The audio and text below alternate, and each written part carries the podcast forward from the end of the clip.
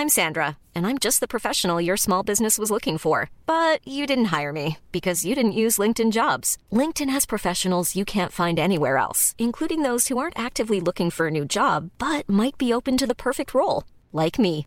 In a given month, over 70% of LinkedIn users don't visit other leading job sites. So if you're not looking on LinkedIn, you'll miss out on great candidates like Sandra. Start hiring professionals like a professional. Post your free job on linkedin.com/people today. Rock et Folk Radio. Nous sommes au Hellfest, enfin le Hellfest du côté de Clisson évidemment, ça faisait deux ans voire trois ans qu'on attendait ça avec cette fois-ci deux week-ends, un premier week-end qui s'est déroulé sous la chaleur, celui-ci il est un peu moins mais ça tape euh, quand même un peu, ça tape au niveau de la chaleur, ça tape également au niveau du son et nous avons la chance de recevoir le coup de cœur du, bah, du programmateur du, du festival, Euh, c'est le groupe Sloped, hello Hey man, Hi. thanks for having nice us. to meet you. Thanks for us. Yeah, that's all right. Um, as I said, uh, you are the, the cooker, I don't know how to say in English, but you're the favorite band of the guy, Ben Barbaud, who programs the festival. Vous êtes le coup de cœur du programmateur du festival. Uh, what do you feel about that Qu'est-ce que ça vous fait We are really honored with it. We're, we're really honored with it. We saw, we saw it on fa- Facebook and we talked uh, to some guys in uh, what is the name of the city? Uh, it's it's close to Clisson. It's Mon- Montag Montigal. Montaigu. Yeah, Yeah, we Mont- talked to a lot of guys there and, and it was we were we really feel honored Yeah. honored to, to give such a name or to, to be like the festival crush or something like that. Yeah. When we Yeah. when we read this, we were like, no, no way. It can't be true. They they, they be true, wrote yeah. this for Slope, and it was really, it's crazy. It's really crazy. Good feeling. Yeah, we. There was a big wish when I saw the the lineup of Hellfest. I was like, this is the craziest shit happening in the next years for metal Yeah, as a festival. And then, our three weeks, four weeks ago, uh, we get the question, do we want to play Hellfest? And then we said, yes, of course we want to play Hellfest. And then we saw on Facebook, uh, Slope is playing, and then we're in brackets, um, what was the- Festival crush. yeah, the the the, the, the squad crush. Squad crush, And yeah, was like, squad crush. fuck, yay. Alors en gros leur réflexe c'est de dire putain mais c'est incroyable. Surtout qu'en plus eh bien euh, le Hellfest ils adorent. Euh, pour eux c'est vraiment le, plus gros événement métal sur les dernières années sur celle à venir. En même temps on va pas les contredire. Et euh, voilà ça a été une surprise puisque 4 semaines avant justement bien l'ouverture on les a appelés on leur a demandé s'ils voulaient jouer et ils ont dit oui et voilà c'est pour ça qu'ils sont là aujourd'hui Um, are you guys a bit like afraid to play Hellfest or uh, it's kind of motivated est-ce que vous avez Nah. peur de jouer Hellfest ou est-ce que c'est motivant We're really looking forward to it. Yeah. Not afraid at all, but for, for us, it's definitely a big thing. Maybe the biggest thing that we ever played. But we're confident and we're really looking forward to it. And for us, it's like a great opportunity. And uh, yeah, we, we could say like a big chance to, to play in, in front of so many people and on such a great, organized, good looking festival. Yeah.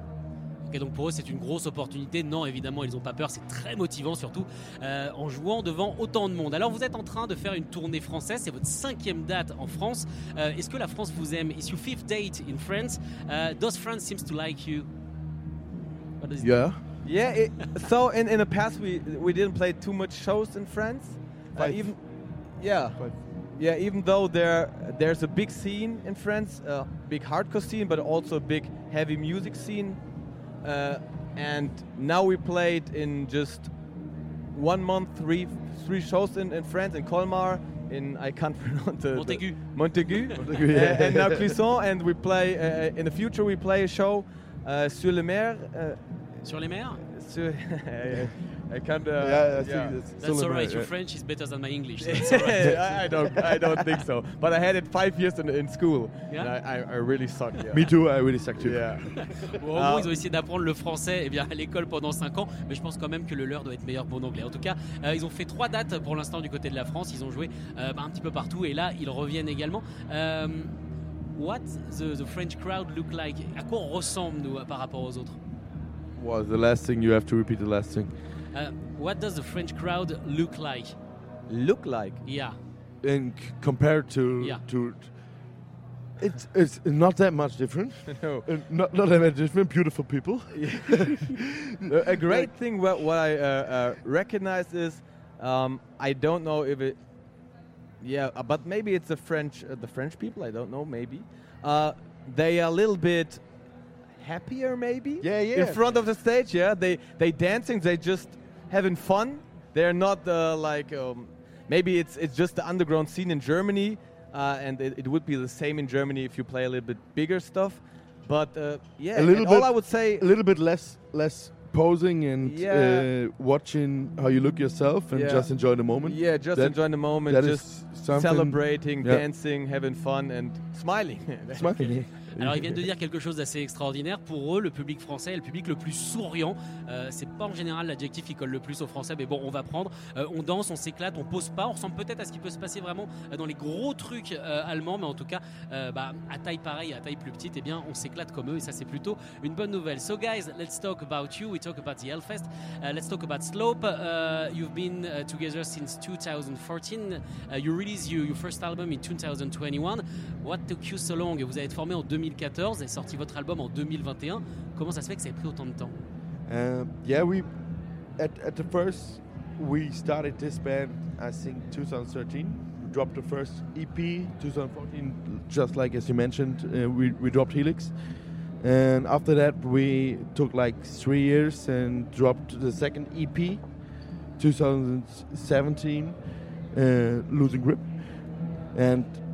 for us it was it was like we really were growing fr- from, from there we really were growing and a- at the time that we that we started the band at 2012 2013 for us it was like hobby.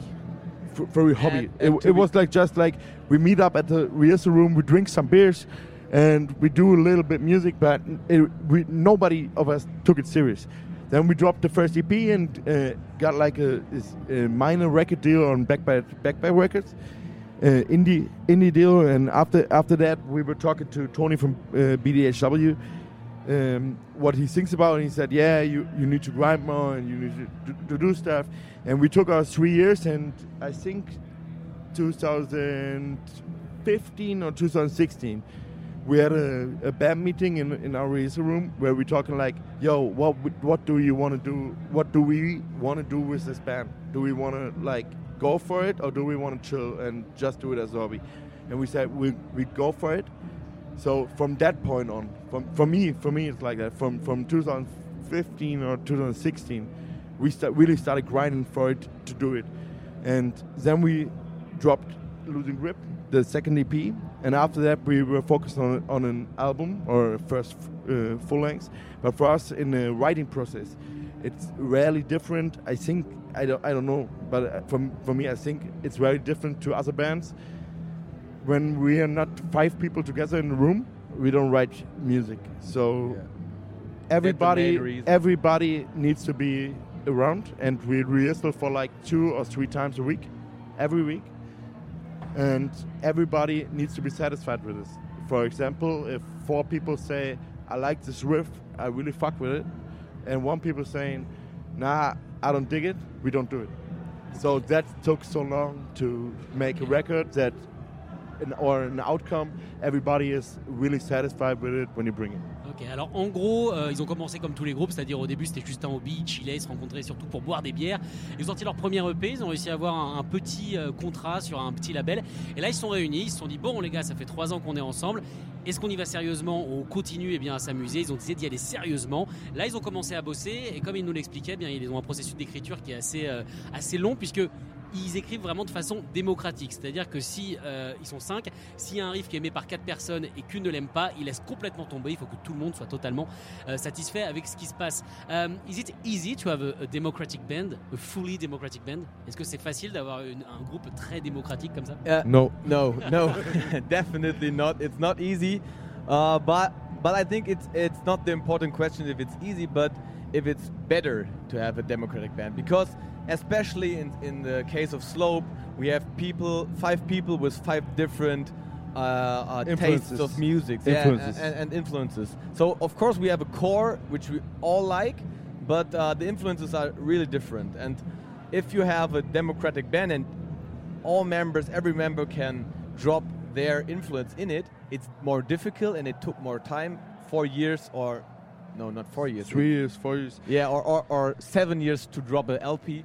Um, but in the end, er, anyone is uh, satisfied with this, and we can stay on stage and can say, all people on stage like this stuff we are playing right now. Yeah, we said it. We said it before. It would, for, for me personally, it would be a shame if we got got a situation that four people, like example, fuck with the riff and really dig it, and one one person don't like it.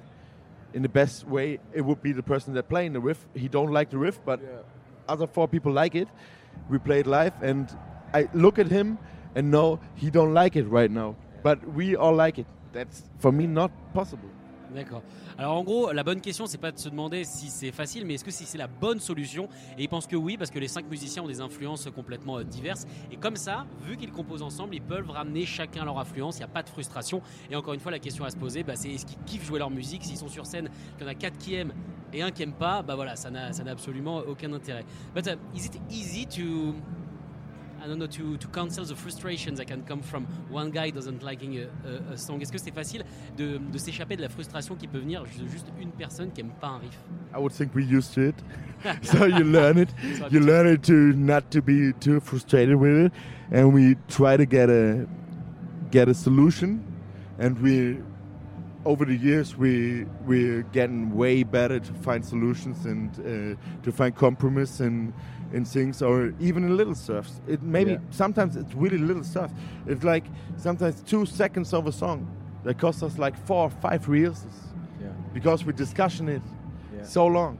But the good thing is, in the end, the compromise is in most cases better than the first riff.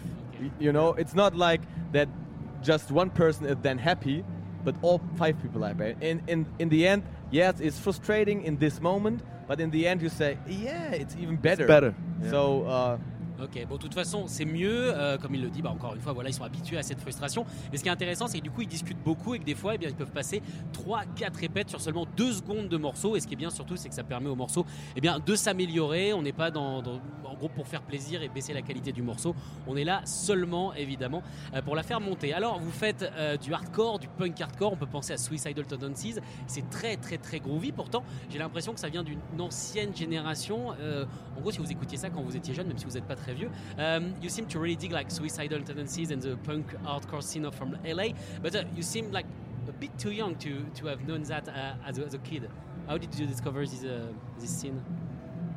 for us it's it's like we are too young for I think every gen- genre that we fuck with. I, I'm t- I'm rarely too young for Notorious B.I.G. or Tupac or KRS-One or Big L or something like that. Most of them died before I was born, um, but that's for us that doesn't matter. Yeah, I think uh, uh, in in Slope there was kind of a, a, a musical revolution for for our knowledge of music because when we wrote Helix uh, and also Losing Grip, I would Yeah. say we uh, mainly consumed uh, hardcore punk. Uh, the modern hardcore and old school hardcore like Terror and Madball, Agnostic Front, stuff like that, and beatdown stuff. Uh, and then our guitarist uh, Ch- Chinny, this was the best thing that ever happened. Yeah. Our, our, our guitarist broke his not, not broke his leg, but I don't know the English. Yeah, the, the. The the the Yeah, in, in, the, in the knee, the bands. I Yeah. don't, and and he, he was like uh, ill for six months, Yeah. and we did nothing in the six months instead of smoking weed and hearing music for real. Yeah, you discovered ever. so that, many that, bands. that, that got us got us so way up, yeah, so so way up in, in, in understanding music in in being open for different genres, Yeah. in smoking hella weed. but yeah, like it was a core moment, definitely. core moment, yeah. definitely, definitely. So, So- you build up on a broken leg. Yeah, Bon, we, can say that. Yeah, Ils sont construits sur une jambe cassée, c'est leur guitariste qui s'est pété la jambe et du coup bah ils pouvaient plus faire grand chose donc pendant 6 mois et bah, ils ont écouté que de la musique hardcore en s'éclatant à la weed et c'est comme ça et bien qu'ils ont un peu dé- découvert ce son. Mais comme ils le disaient de toute façon bah, ils sont jeunes pour beaucoup de choses puisque toutes les musiques qu'ils écoutaient eh bien étant jeunes malheureusement les artistes étaient soit morts soit euh, séparés. So what's the future for, uh, for Slope? Quel est l'avenir pour Slope? Est-ce que vous préparez d'autres choses Do you guys are preparing something new?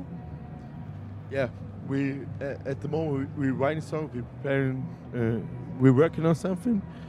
We don't talk too much now because we're just in a in in, in the process, but we are as usual three to four times or two to three times some weeks in the rehearsal room doing our stuff. The most focus right now is on playing shows, playing festivals Yeah. because we had a so long break over the last two years. COVID, it's for every band the same. So Yeah. And the last month we mainly played France. Yeah. we mainly play France. Yeah. Bon, en gros, voilà, ils sont en train de travailler sur des choses, mais ils peuvent pas encore vraiment en parler parce que c'est tout nouveau. Là, leur but, évidemment, c'est de faire un maximum de concerts. Ils sont bien fait chier pendant les deux dernières années. On peut les comprendre. Là, ils ont envie d'évacuer tout ça. Thanks, guy, for coming on, uh, on, the- on this mic and on Rock and Folk Radio. All right. Écoutez tous les podcasts de Rock and Folk Radio sur le site rockandfolk.com et sur l'application mobile.